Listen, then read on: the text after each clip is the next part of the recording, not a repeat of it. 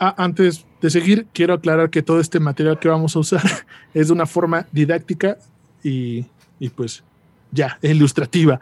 Entonces. Facebook ya nos tiró el video, güey. Advertencia. El contenido y los comentarios del siguiente material solo son responsabilidad de los idiotas que los emiten y que probablemente estén ebrios, muy ebrios o confundidos. Nos deslindamos de cualquier reclamo o queja de personas ofendidas y o muy sensibles, por lo que debe ser escuchado bajo su propia responsabilidad y riesgo. Gracias. Bienvenidos a Güey Créeme, el podcast donde investigamos de un tema de cultura general mientras nos reímos y con suerte aprendemos algo, quizá. Hola, yo soy José Luis. Yo soy Neftalí. Y yo soy Adam.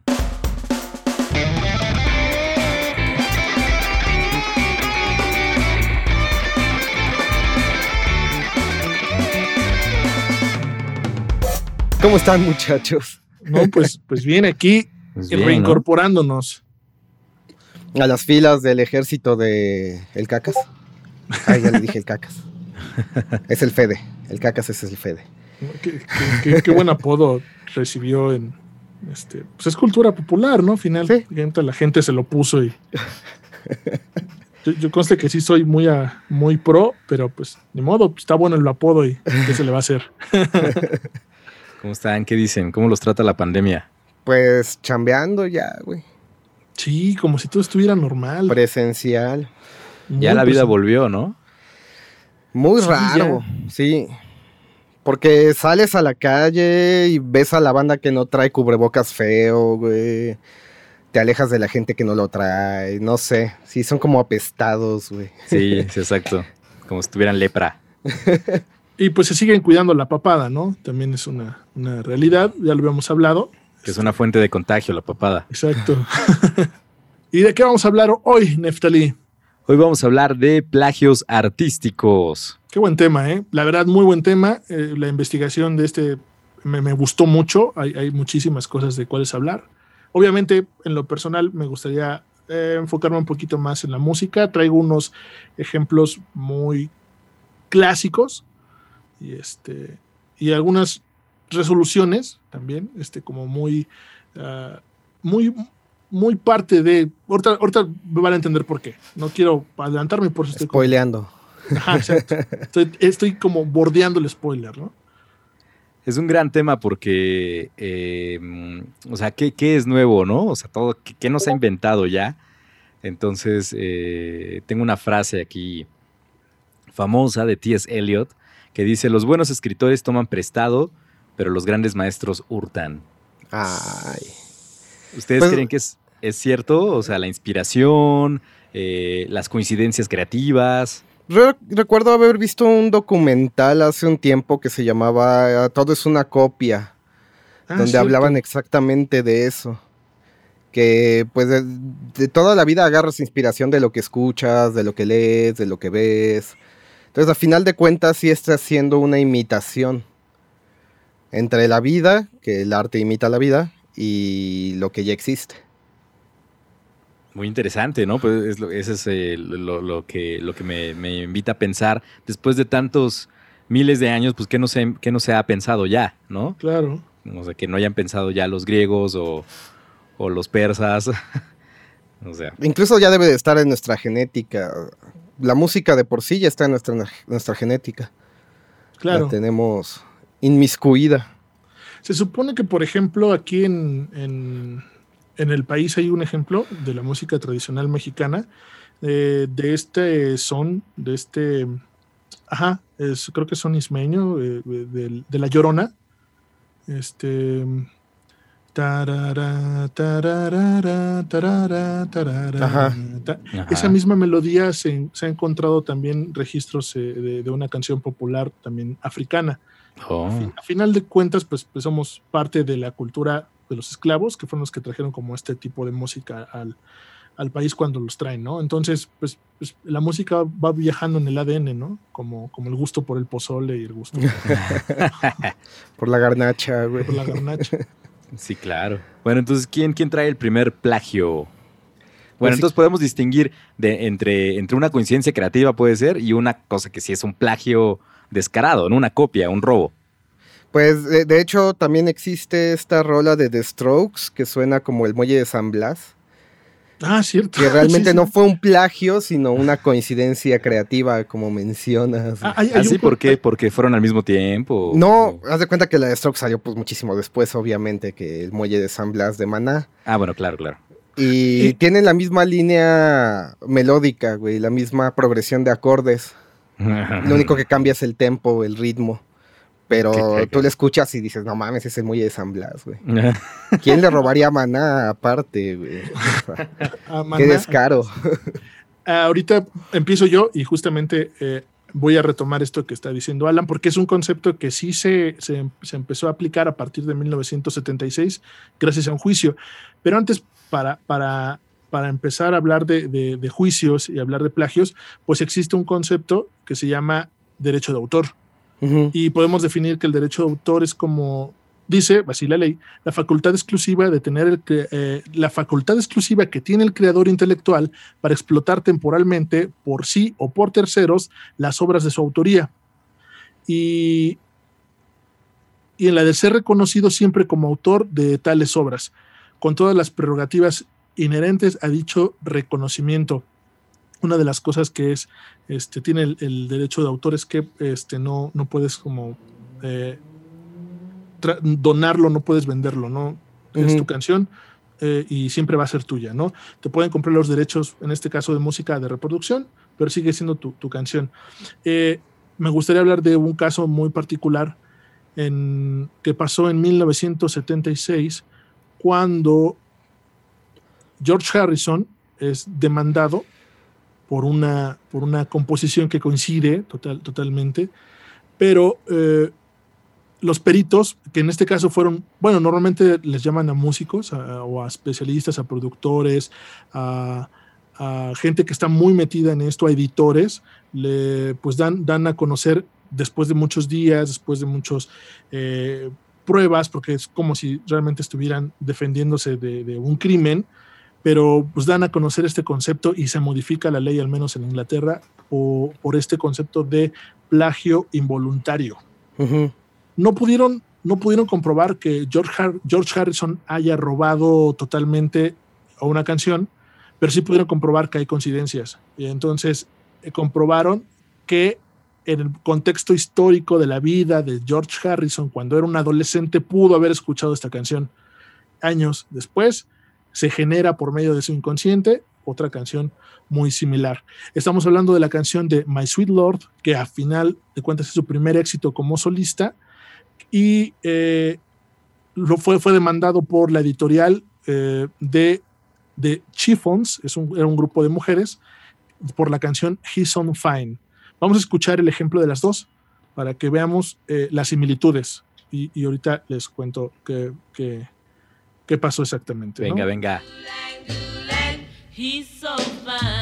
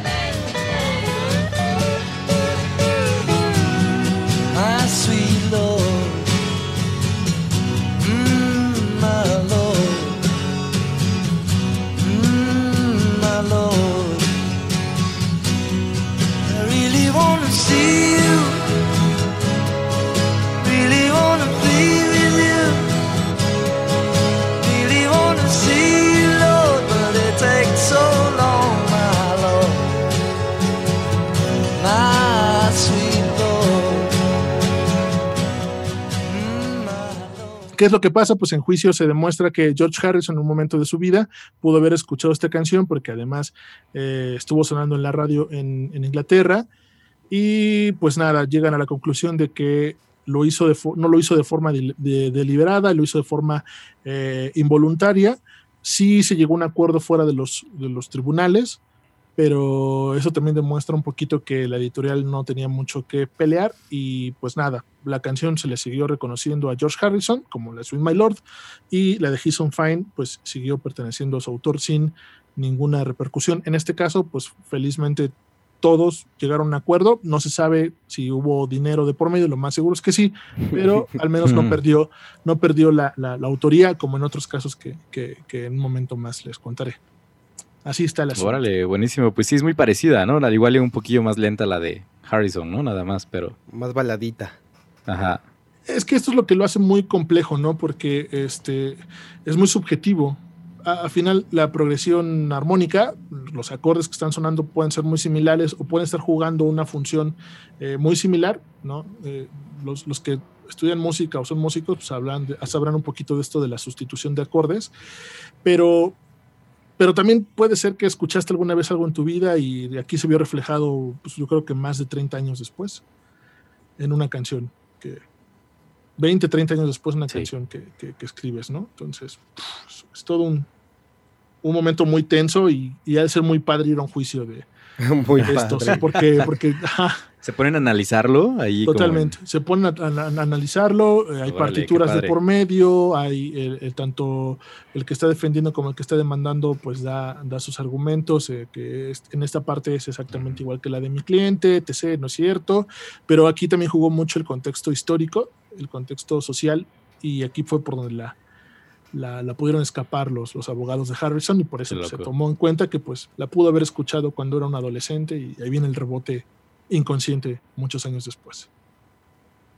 Súper padre. Muy buen ejemplo de lo que es plagio y, y no plagio. Plagio de plagio.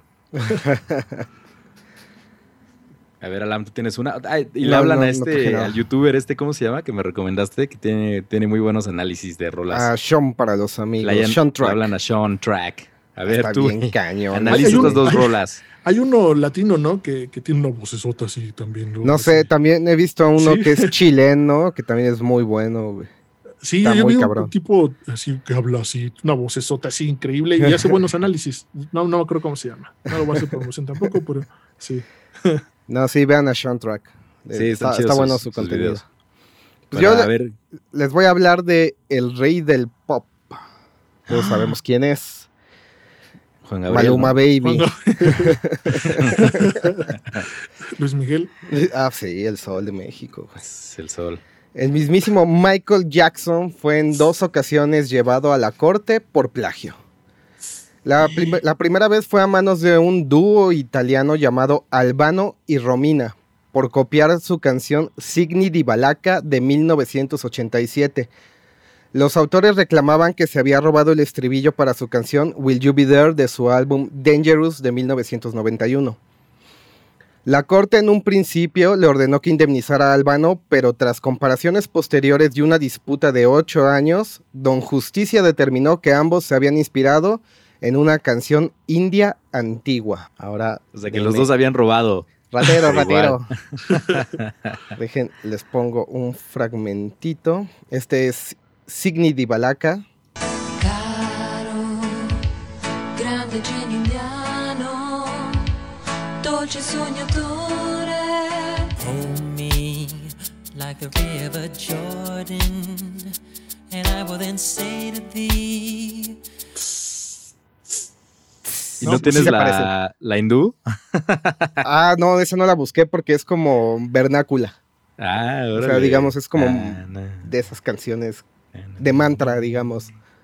Órale. Oh, no, pues sí, ese sí es un espejo, ¿no? Ese sí Está muy, muy parecida, güey. Muy, muy, muy Pero- parecida. Se chingaron por los rateros los dos. Los dos se chingaron. Los imaginé yéndose llorando de la vecindad, ¿no? Pagándole a. India, güey. Ah, no inventes. Híjole, Toda la corte gritándoles, ratero, ratero. y agarrando su palito y su- su- sus cosas en un así estilo el chavo del 8.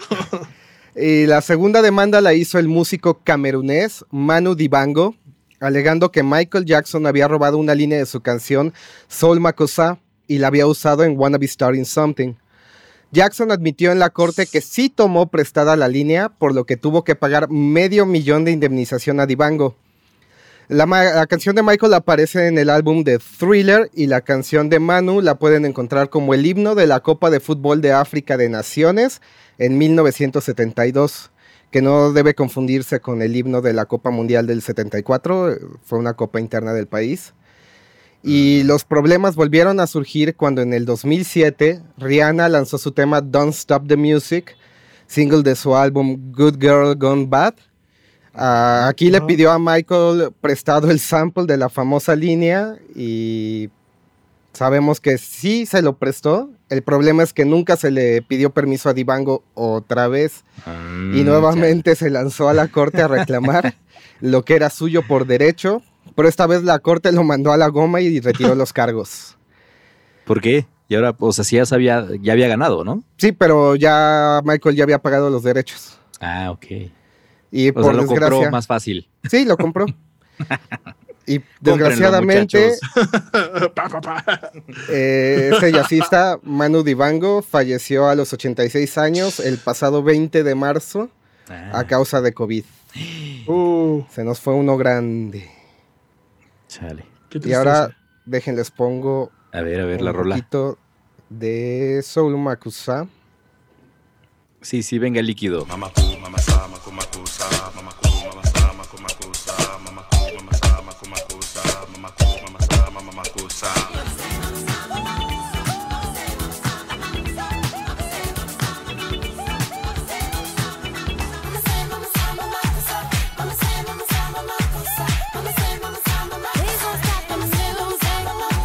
Y esos fueron Es- los robos. Ese último era de. Rihanna, ¿no? ¿O de Sí, quién ese era? fue de Rihanna.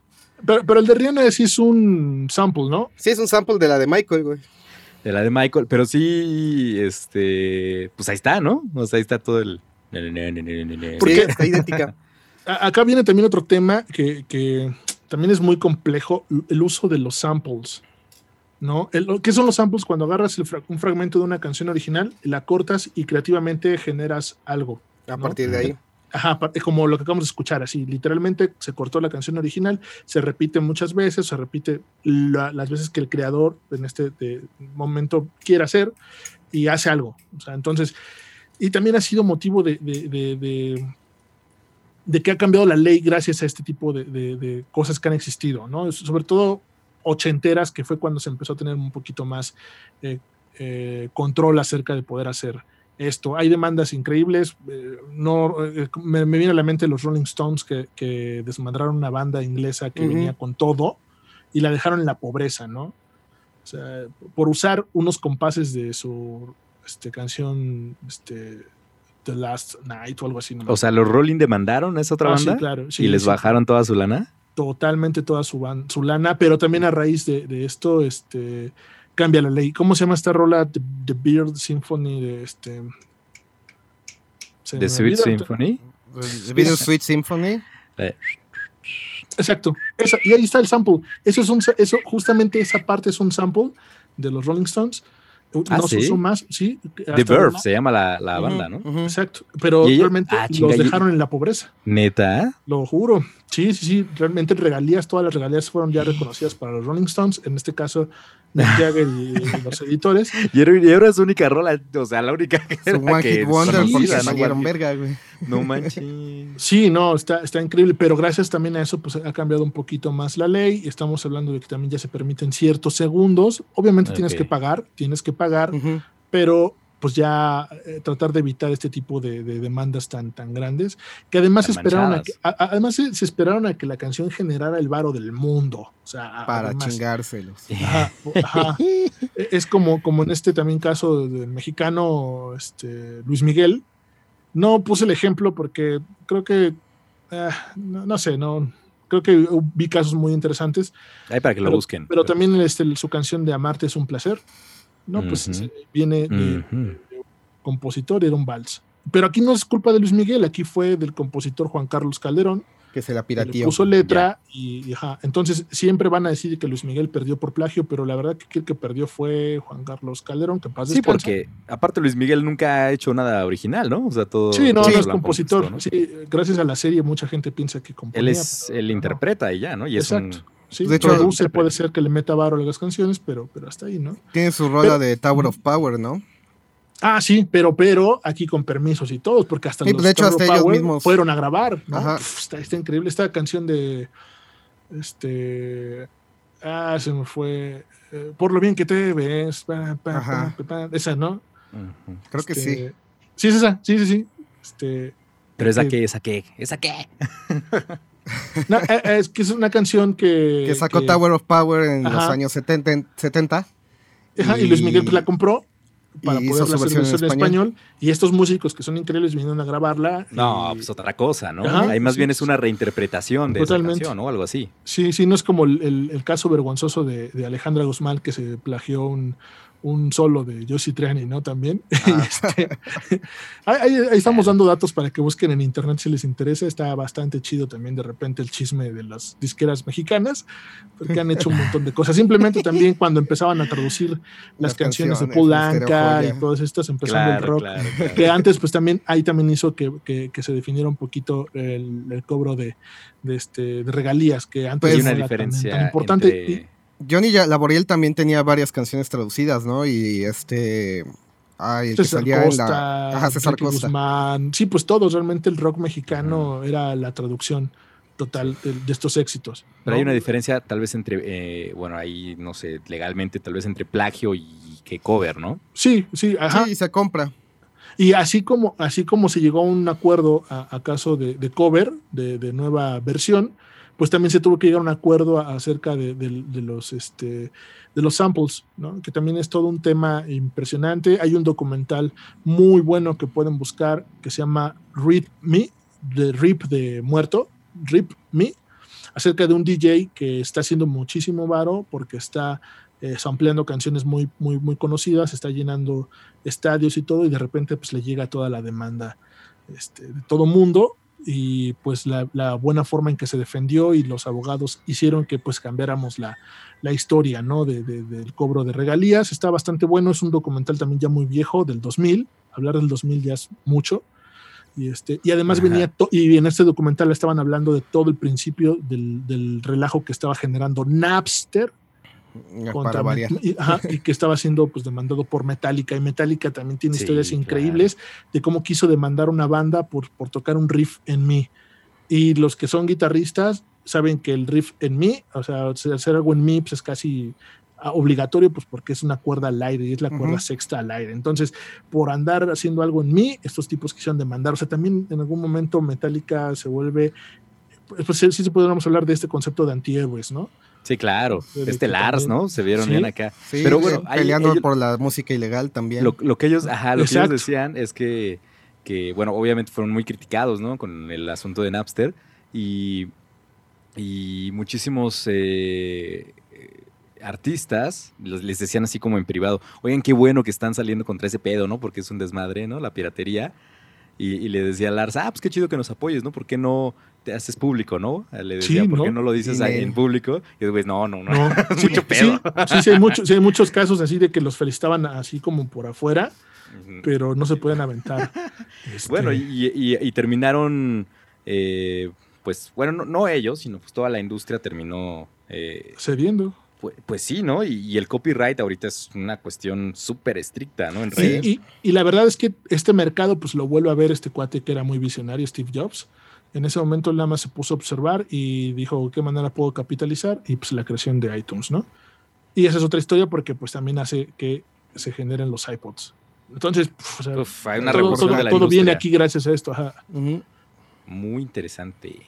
Pues Bien. el Vamos trip a hop. otros temas, si Ah. gustan, alejados del... Ah, ¿tienes otro, Alan? No, no, les iba a comentar que el trip hop y el hip hop se basa mucho en samples, sobre todo el antiguo, ochentero, Ajá. noventero. Y era muy difícil hacer, ¿eh? Además. Sí. O sea, porque agarraban un sample y de ahí hacían toda su canción, güey. Pues ahí está la de... como base. ah, la de Aerosmith, ¿no? La de Walk This Way, Ujú. ¿no? Ajá. Con Ron DMC. Y muy, muy, muy, muy apegado a tu concepto que, que nos leías al principio, Naftali, ¿no? Cómo tomas algo y pues haces otra cosa con eso, ¿no? Exacto. A Está- ver si ahí le va. Los buenos escritores toman prestado y los grandes maestros hurtan. Pero Exacto. ahí les va. Esta frase famosa de T.S. Eliot, pues no es correcta, es errónea, así se tomó, pero no, no, es, no es lo que dijo. Miren, lo que dijo realmente fue, Los poetas inmaduros imitan. Los poetas maduros roban. Los malos poetas desfiguran lo que toman y los buenos poetas lo convierten en algo mejor. O al menos en algo diferente. Wow. Eso es lo que dice eh, T.S. Eliot. Entonces, bueno, hay mucha, bueno, en, en cuestión de literatura, ¿no? Al menos. Y pues podríamos, este, ya, como dices, es una cuestión muy subjetiva, ¿no? Es muy de, de, de opinión, de... eh, al, al menos en la cuestión literaria, ¿no? Porque en, en, en la música al igual se puede comprobar, ¿no? Incluso porque son puras matemáticas, ¿no? Pero en, en los libros, pues es como, en las letras, eh, es distinto, ¿no? Claro. A menos que sea una copia tal cual, ¿no? Así, tal cual. Pero bueno, le cambias una palabrita, una comita, ¿Tú- o tú una tienes- palabra por otra. ¿Tienes ejemplo de literatura? Porque tengo Claro, uno, claro. justamente. Igual yo Ah, me si acordé quieres, ahorita ¿vas de tú? uno. Vas tú y, y ya después voy. Pues hay uno que, que es controversial porque tiene que ver con, con un músico muy reconocido, eh, con Bob Dylan. Bob Dylan copia partes de su discurso de aceptación del Premio Nobel de Literatura en 2016, además, del sitio Spark Notes. Ahí les va la historia. Es, eh, lo saqué de un artículo publicado por la revista Slate y que está firmado por Andrea Pitzner, en el cual eh, argumenta que varios de los fragmentos del discurso de aceptación del premio Nobel de Bob Dylan son copiados de este sitio web. El artículo cita a Bob Dylan diciendo que entre las influencias literarias de él se encontraban La Odisea de Homero, la novela Sin, novela, Sin novedad en el frente de Eric María eh, Remarque y Moby Dick de Herman Melville. Bueno, ahora, ¿qué es Spark Notes? Spark Notes es como un, como un sitio eh, Como Skynet. como de referencias. No, es como una Wikipedia más o menos, pero, pero con referencias serias, pues, de, de libros, ¿no? Entonces, si tú quieres leer un, el libro que sea, te metes a Spark Notes y hay como notas adicionales, ¿no? De, de contexto, eh, de mm, explicación histórica, como, como que hay muchas cosas muy, muy interesantes en este sitio. Y entonces, bueno, eh, esta morra empezó a, ver que, que había algo ahí raro, ¿no? Porque, bueno, eh, Bob Dylan dice sus eh, influencias, entre ellas eh, Moby Dick, y un periodista que se llama Ben Greenman descubrió que hay una cita que hizo Bob Dylan de Moby Dick y le saltó porque estaba algo extraña, ¿no? La cita es, algunos hombres lastimados son guiados hacia Dios y otros son guiados hacia la amargura. ¿No? Está algo que yo, que yo traduje, pero bueno, es lo que dijo Bob Dylan en su discurso, ¿no? Como citando a Moby Dick. Pero el periodista que había leído Moby Dick, pues no, no se acordaba de esta cita, ¿no? No recordaba que el libro dijera eso. Entonces buscó en su copia del libro y buscó en otra edición, buscó en internet, buscó en la versión de Kindle, ¿no? Y no existía esa cita en el libro de Herman Melville. Entonces dijo, ah, chinga, pues Dylan se inventó una cita de Moby Dick, ¿no? Y ya. fue un error, fue causado por un recuerdo borroso, una broma, un easter egg. Efecto Mandela, güey. Ajá, Claro, exacto. claro. ¿Qué, qué- qué sucedió? Pues Greenman, el periodista, no lo supo. Y él, y él decía pues, que hay que considerar que es un libro muy largo, eh, de dos- 200 mil palabras, y pues evidentemente no podemos retener todo un libro con exactitud. Sin embargo, y a- eh, este güey ahí lo dejó, ¿no? El Ben. Sin embargo, Andrea Pitzner, la, la del artículo, pues no se quedó con esta duda y descubrió que esta cita es sospechosamente similar a la descripción del personaje conocido como El Predicador, eh, que aparece en el sitio de Spark Notes, que dice algo así. Alguien a quien su juicio lo ha guiado hacia Dios en lugar de guiarlo hacia la amargura. Lo que dijo Bob Dylan fue, algunos hombres lastimados son guiados hacia Dios y otros guiados a la amargura. Entonces, muy similar. Y, es, y esta pa- parte viene en el sitio de Spark Notes, pero no viene en el libro. Es que pedo, ¿no? Ajá. O sea, ahí, ahí dijo, ah, chis, ah, chis, ah, chis. Entonces, eh, eh, eh, vio que había esta similitud y empezó a comparar el discurso de Bob Dylan con el contenido sobre Mo- Moby Dick en el sitio Spark Notes y encontró muchas frases similares y algunas cuantas citas, como esta, que no existen en el libro, pero que sí aparecen en Spark Notes en Ajá. forma de reseñas. ¿no? O sea, también Ajá, en este sitio tú puedes entrar, si leíste el libro y haces tu reseña, ¿no? De qué te pareció. Eh, entonces, bueno, pues es algo, eh, fue un escándalo, ¿no? Obviamente, de, de- o sea, le están dando el premio Nobel además, que tiene un gran prestigio, Ajá. que además hubo un revuelo generalizado de por qué le daban el premio Nobel a Bob Dylan. Sí, claro, ¿lo sí, sí. recuerdan? Sí, lo recuerdo. Y, Bob Dylan no, al principio como que no sabía si aceptarlo, ¿no? O al menos no se pronunciaba y hasta después se pronunció. De hecho, eh, una de las, de las cosas que dice esta, eh, es- esta periodista es que Dylan entregó el discurso seis meses antes del tiempo límite para que fuera válido el premio, porque el discurso es un requisito de aceptar para, para que te den el premio. Y pues el premio es una, una corta feria de 923 eh, mil dólares, casi un millón de dólares.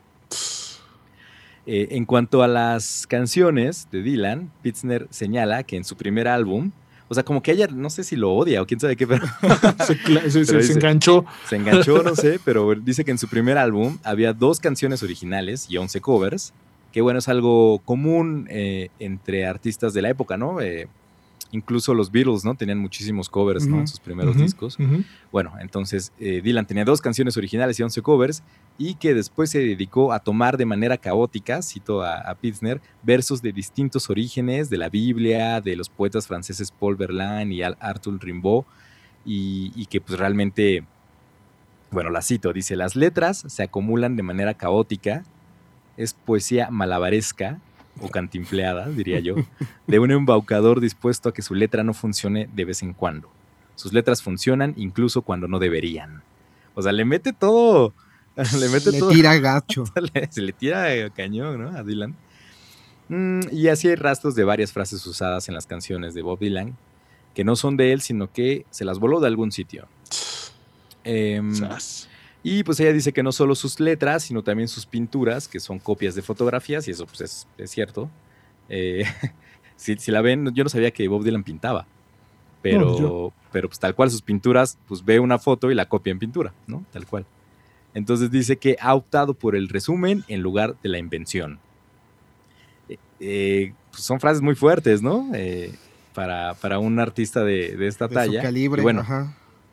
pues ya finalizo esta historia eh, con, con esto. Eh, la periodista pues también no se quedó con su opinión, sino que le preguntó a, algunos maestros de literatura qué pensaban sobre este caso del discurso para el premio Nobel. Y uno dijo que no había que alarmarse porque eh, él mismo lo había revisado y pues que no, no era una cuestión como muy grave, ¿no? Otro dijo que era irónico que Dylan copiara de un sitio que tiene copyright a que hubiera, ocupado- a que hubiera copiado de Moby Dick, que es de uso libre. Sí. ¿no? Y otro más dijo que si Dylan hubiese estado en su clase y le hubiera dado un ensayo como ese, lo hubiera reprobado. Ratero. Pues sí.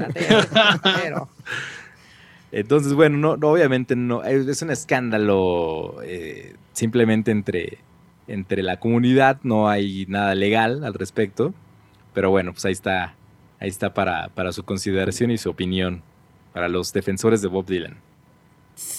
Sí, muy controversial este premio, recuerdo mucho. Mucha, mucha gente enojada, mucha gente muy contenta. Sí, estaba muy dividida la, la comunidad de artistas, ¿no? En ese momento.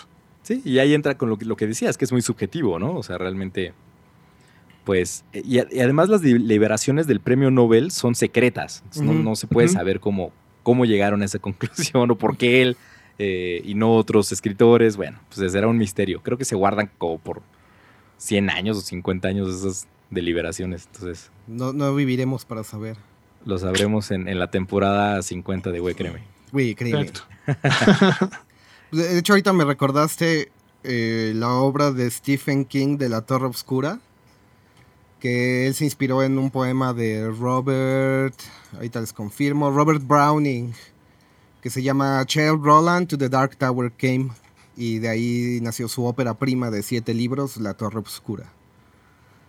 Me- Y, me pero ahí hubo como una acusación de plagio. No, no, nada más. eh, él tomó el, el nombre del personaje principal, Roland, Mm. y pues su aventura de llegar a la torre, a la torre oscura. Ah, pues fue una inspiración. Ajá. ¿Tú, José Luis, te habías acordado de una, de otra? De, Sí, de claro. Dios? Sí, a José Saramago. El escritor, poeta, periodista, dramaturgo y Nobel de Literatura, José Saramago, fue acusado de plagio. Recibió el señalamiento de parte del escritor y periodista mexicano Teófilo Huerta, quien aseguró que el escritor se inspiró en su obra Últimas Noticias para crear las intermitencias de la muerte. Huerta explicó que él envió su texto a la editorial Alfaguara en España y un agente literario lo compartió con Saramago. Ante las acusaciones, el autor dijo en su momento, ni siquiera toqué con la punta de los dedos el cuento del reclamante. Y que si dos autores tratan el tema de la ausencia de la muerte, resulta inevitable que las situaciones se repitan en el relato y que las fórmulas en que las mismas se expresen tengan algunas semejanzas. Eh, lo-. Sí, exacto. Eh, Este, este libro pues, trata, trata de eso, ¿no? De, de la ausencia de la muerte y hay gente que sí está increíble cuando lees los comentarios. Eh, dice que sí, es totalmente un plagio y hay otros que dicen que no, que no, que realmente sí tienen similitudes, pero no, no es un plagio, ¿no? Entonces ahí también queda. Ahí también Saramago queda es un intermitente. gran escritor, ¿no? Sí, claro. Va, El ensayo de la ceguera lo leyeron ceguera, para esta sí. cuarentena. No, ya lo había, ya lo había leído. Ya Buenísimo. bueno. Sí, sí. Yo estuve leyendo Stephen King en la cuarentena. Y Harry Y Potter. no, pues, a ti sí te gusta la maldad. Bueno, Saramago Oye, también oye, tiene un Alan, mensaje muy... ¿ha- ¿has, has leído este de Stand? No, De Stand, que justamente habla de una epidemia. eh, No, leí es, un, es un tipo de flu, un, un tipo de, de, de- ajá, sí, de- gripe. de- de gripe, también con un 99% de letalidad. Y así devasta el mundo. leí el de zombies. llama en, español. De, Cell. Así se llama también en español. Cell, que está muy curioso. Debimos de haber hablado de él en, en- de inteligencia artificial. Porque es algo que se transmite a través de los teléfonos móviles. Ah. Entonces tú contestas tu celular Y vas y pelas. te ¿no? manda una frecuencia en la que te vuelve un zombie. Ajá. No de los tipo muerto viviente, pero sí te vuelve descerebrado. Y Pero sí atacas, personas. ¿no? Sí me acuerdo Ajá. que atacas. Ajá. Sí Pero me acuerdo que lo la hacen los protagonista. celulares. Sí, ya Ah, llegamos sí. a ese punto. güey. Nos Sí, sí me acuerdo de una, de una secuencia de, de Cell que se esconde en un hotel y, y todo porque están bien Ajá. loquitos por ahí. El- Hicieron una película- loquita. Malísima, muy mala, pero si le quieren entrar tiene como muy marcado el concepto. Ya se si pueden leer el el libro frijol. mejor. ¿Te gusta el frijol? A ver, José, Bueno, ¿qué pues, más traes? Ajá, que Este otro, otro plagio, este fue mucho más eh, descarado porque lo hace nuestro, nuestro amiguísimo John Lennon. Eh, él simplemente un día llega al estudio y... No, Lennon, no. No, Lennon, no, sí, Lennon. Él llega Chicos, un día al apaguen estudio. el Zoom. Les tengo malas noticias de Lennon. no, Lennon, no. Eh, Él llega al estudio con McCartney y le dice, vamos a, eh, tengo esta rola y se la empieza a cantar. Y inmediatamente McCartney la identifica y le dice, oye, no, esa canción es de Chuck Berry, ¿no? Y nada más Lennon se ríe y al final de cuentas, este, pues la graba, ¿no?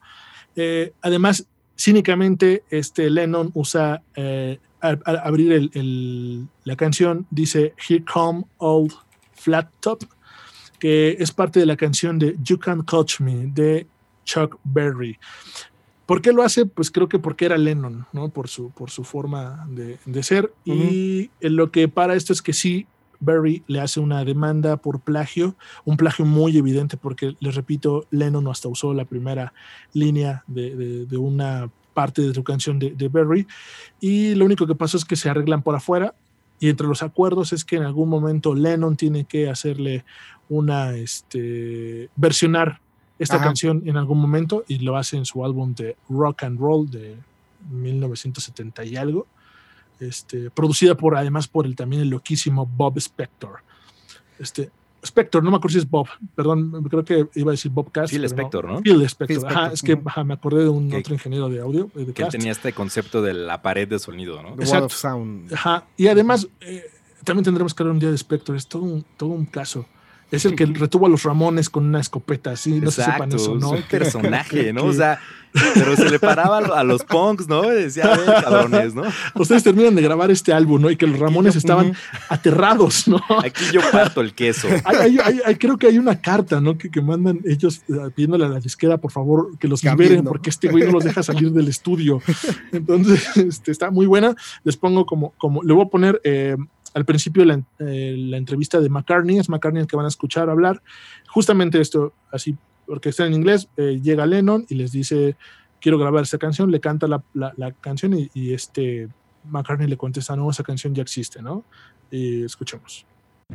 John came into the studio one day with this song. He'd come on flat top, he got grooving up slowly, he got.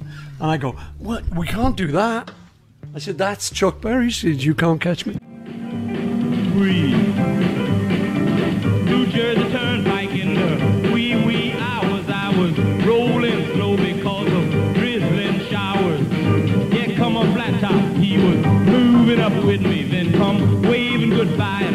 old blue dove jitney. I put my foot in my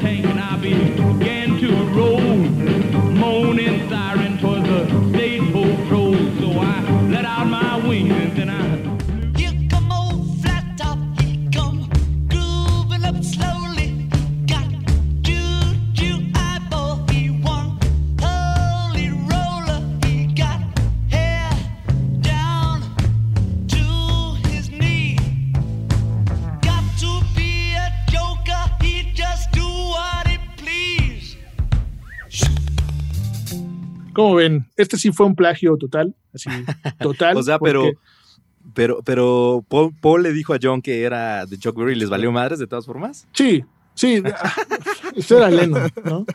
Eh, recuerden, era el último disco de los Beatles. Bueno, no sabían que era el último, pero estaban súper mega posicionados y la verdad es que lo que dijeran pues, se hacía, ¿no? Y ya traían más muchas grandes que instrucciones. Sí.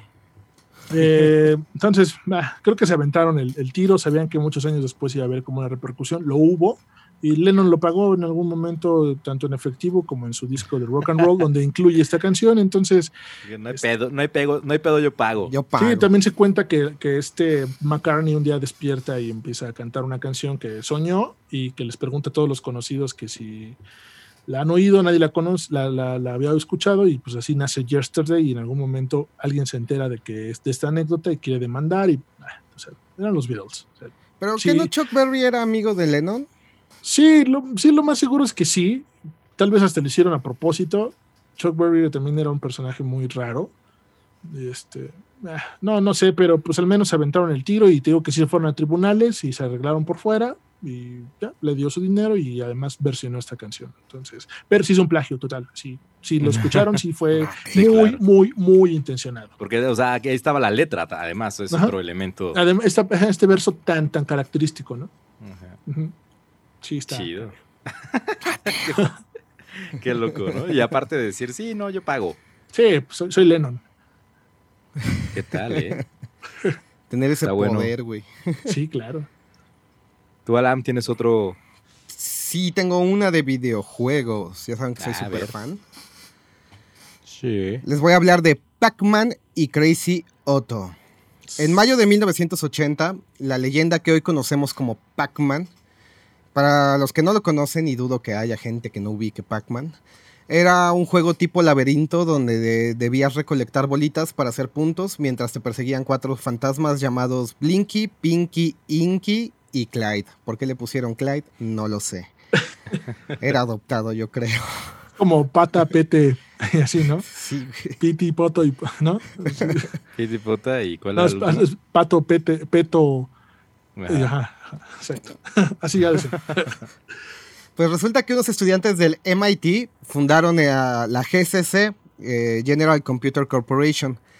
Se dedicaban a mejorar de, eh, videojuegos para darles relevancia de nuevo.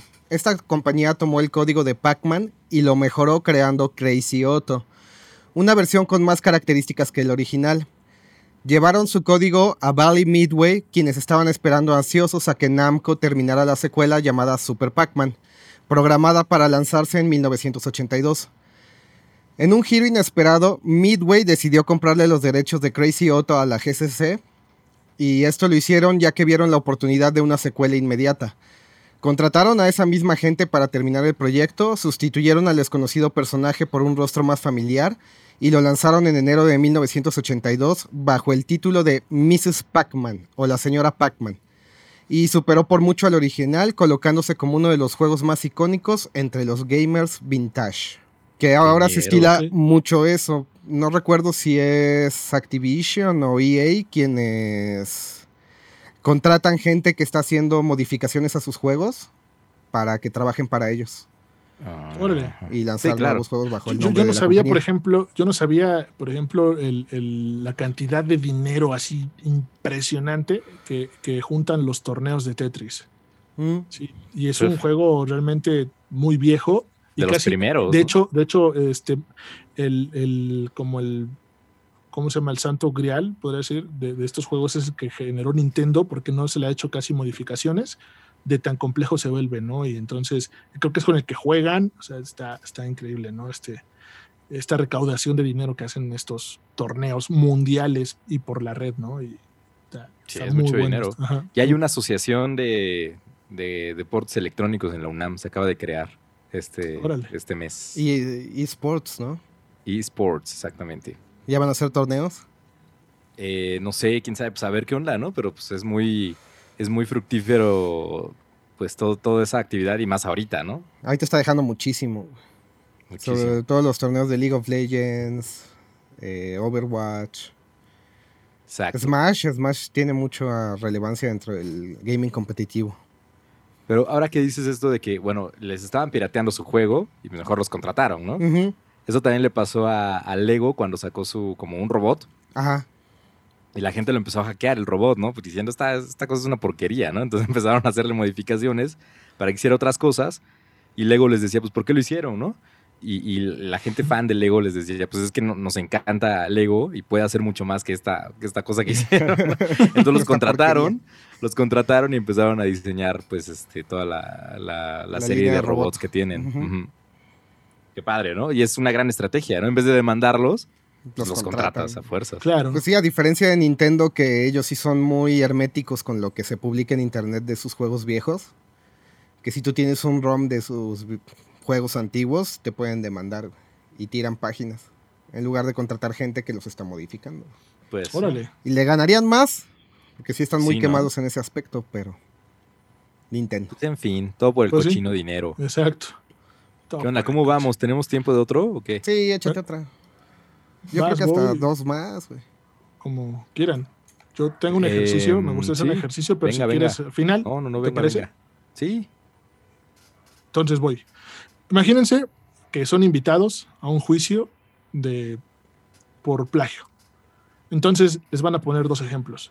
Entonces necesitamos que pongan mucha atención y notemos si es plagio o no es plagio. ¿Va? Esto pasó en 1989-1990. venga, venga, líquido.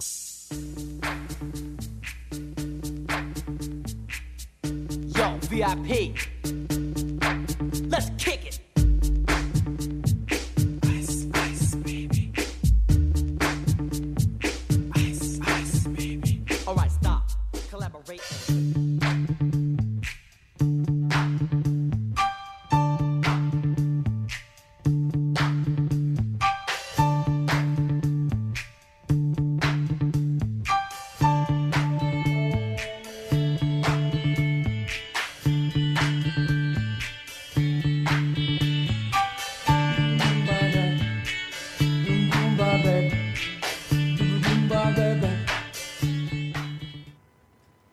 ¿Qué tal?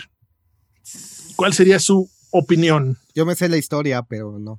No Yo, juego. yo no me la sé y yo creo que la, la primera, este, siento que tiene un tiempo menos. No sé si, o sea, es mi percepción de amateur. Eh, pero bueno, fuera de eso, pues es evidente la, la similitud, ¿no? Totalmente, ¿no? Creo que es realmente idéntica. Y aquí lo- lo- hubo una, una base eh, cual hizo muy complejo el juicio. Es que en este caso, por parte y, y- y, eh, declarando este, el, el- el que hizo el autor del, vamos a llamarle nueva versión. Estamos hablando de la canción de Under Pressure de Queen contra la canción al Y, revés. y- contra- Bowie, no olvides a Bowie. Ajá, perdón. Bueno, este, es Queen que no me, no me acuerdo el, el bajista, el nombre es Deacon, Deacon, No me acuerdo. Bowie Mercury este, contra este hombre que su nombre artístico fue Vanilla Ice, ¿no? Y eh, mismo Vanilla Ice en el juicio hace una referencia que no puede ser igual la, la, la versión porque él tiene una nota de más, ¿no? Es mientras el otro es y eso fue lo que es justamente lo que hizo muy complejo este juicio porque el primero fue como burla, risa y, uno que otro, ah, no más, seguro en el juicio, pero pues sí, sí fue totalmente válido su, su, este, su justificación, pero pues al final de cuentas lo echaron para atrás y tuvo que pagar muchísimo dinero porque sí hizo un plagio totalmente, ¿no? Meter una nota no lo hizo lo suficientemente diferente como para evitar Claro. este, este dictamen, ¿no? Te- terminó comprando los derechos de la sí, canción. pero después de haber pagado una super mega multa. Y, y les pagó regalías Ajá. para evitarse la bronca. Y aquí algo pasó muy curioso en los, en los discos posteriores de la revisión. No se les, no se les incluyó en los, en los créditos a los autores, porque pues también en los acuerdos de, que se hicieron para, para una vez eh, pagando las multas y todo eso, entre los acuerdos pues ya no fue como, como seguirle por ahí, ya no fue tampoco darle créditos, pero pues muchos pelean que si te plagian una canción, pues al menos te la reconozcan, ¿no? Cosa que le pasó a este autor, este, creo que era peruano, el, el caso que les contaba de Luis Miguel, ¿no? Que, que este, que ya no se le reconoce a, a Calderón, sino se le conoce a este, a este autor, ¿no? Que era lo único que él pedía, aparte de tantos millones de dólares, que, que sí de seguro ganó, pero pues pedía el reconocimiento. En este caso creo que ya no fue tan, tan necesario, creo que la misma gente y la cultura popular llevaba por sí solo la carga de que esa canción es de Queen. Claro, ya, ya, y hasta igual lo piensas como un cover, ¿no? O un sample, Sí, ¿no? sí. De hecho, aquí se creo que no pidió permiso. Sí, sample. Pero, Dices, ah, sí, esa es de Queen.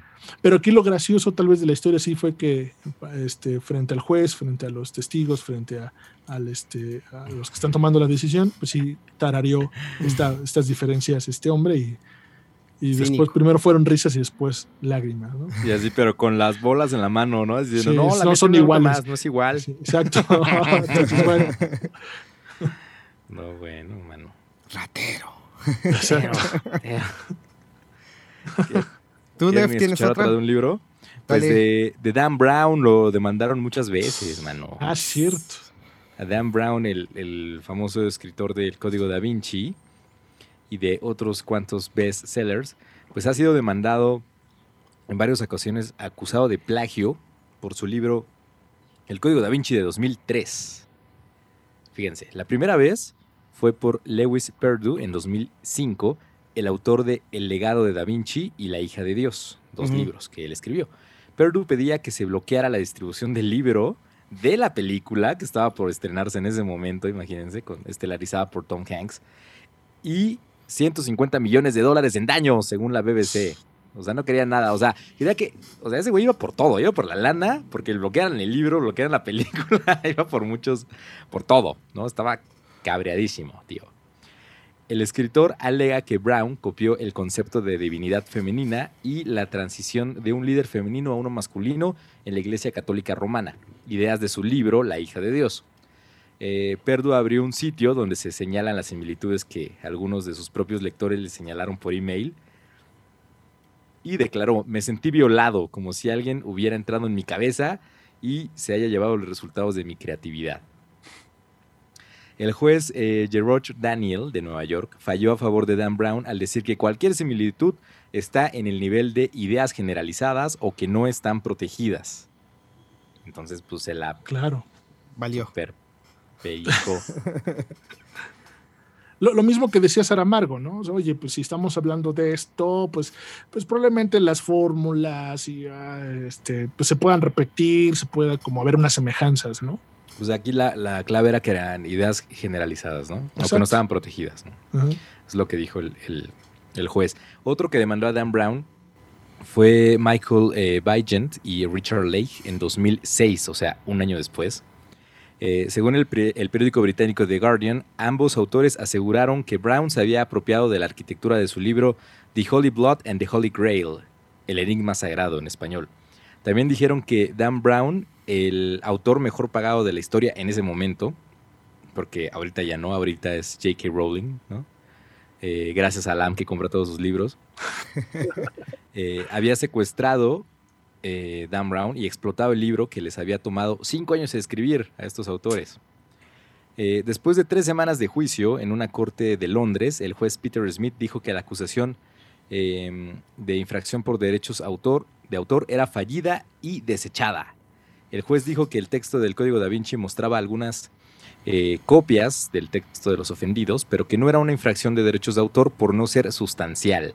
El texto en cuestión dice que Jesús y María Magdalena se casaron y tuvieron un hijo y que el linaje de sangre continúa hasta este día con una sociedad secreta protegiendo a los herederos contra conspiradores de la Iglesia Católica. O sea, si ustedes vieron la película o leyeron el libro, pues ven que hay eh, pues, similitudes ¿no? en la trama. Ujú. Pero Brown dijo en su defensa que el libro había sido mucho del, eh, uno de los muchos que usó para su investigación. El juez dijo que si el tema fue copiado es muy generalizado o en un nivel de abstracción muy bajo para ser considerado plagio. Entonces, pues valió gorro también. Y los demandantes no solo perdieron el juicio, sino que tuvieron que pagar el 85% de los costos legales de Random House que se estimaron en 1.3 millones de libras esterlinas. Ay, güey. No, hombre, no, qué, qué coraje. Además, hicieron coraje. El Se ridículo. les y haber coraje. derramado la bilis. Imagínate ese. Bueno, y ya la tercera, para finalizar, es de Jack Doon, un escritor que afirma haber encontrado grandes fragmentos de su novela de 1997, The Vatican Boys, ah, no es cierto, The Vatican Boys, así como argumentos y personajes muy similares en la novela de Dan Brown. Un ejemplo del supuesto plagio es que en ambas novelas la cabeza del Opus Dei contrata a un mercenario para que encuentre una reliquia y así convertirse en el hombre más poderoso de la cristiandad. Un juez de Massachusetts ya había rechazado la demanda en 2007. Sin embargo, el autor demandó de nuevo en la Corte del Reino Unido en 2017, o sea, esperó 10 años, porque eh, bueno, había contratado un bufete de abogados y confiaba en que la verdad saliera a la luz. Y pues eh, no nice. fue así. No, nice. Entonces, bueno, qué complicado, ¿no? En, en- en- en estos temas y, y la chamba que tienen que hacer un juez pues, para leer los libros, ver, eh, entrevistar a, a- a expertos, ¿no? Y, y ver pues, que realmente es justificado, ¿no? Que si haya sido. Hay, Que sí, haya sido. haya sido como haya sido, dijo Dan Brown. Declaró. De claro, y cito. Eh, y pues hasta ahí la historia del Código da Vinci y las que se sumen, seguramente. Nunca Oye, qué falta. coraje, qué coraje si, si en verdad tú sí fue tu idea muchos años antes y de repente pues piensas que te lo pueden haber plagiado, haces una demanda y además terminas este, pagando todo, terminas regañado, terminas humillado, terminas... Sí, pues, como, pf, ¿para qué tuve esta idea, no? Con periodicazo, güey. ¿Para qué nací? ¿Para qué nací? ¿Por qué se me ocurrió, no? Todo mal. Sí, todo mal, hombre. Así, adiós ahorros, adiós todo. No, que además normalmente le entra mucha banda a esto, ¿no? O sea, probablemente esa- piensan que vas a ganar y hay mucha gente eh, financiándote, abogados y financiándote todo, hasta la misma editorial probablemente y todo. Y, Sí. Y pero pues, no. de todos modos ya no es igual, ¿no? Imagínate, llegas a tu editorial y ya te ven feo todos. Este, Sí, no, pues quedas arruinado, ¿no?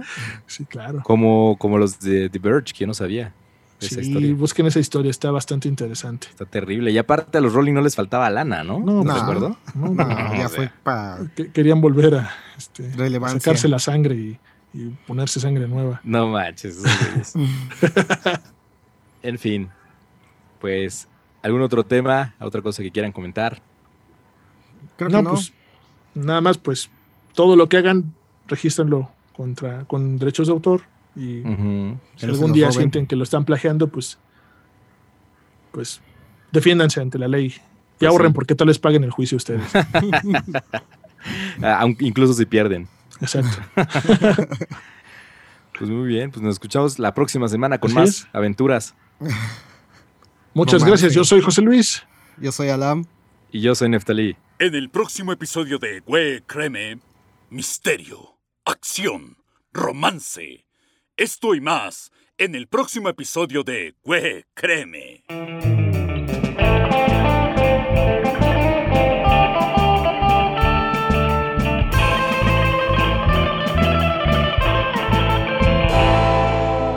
Y tuvieron un hijo. Nah. Y Neftali murió. Sí, este. Eso fue, güey, créeme.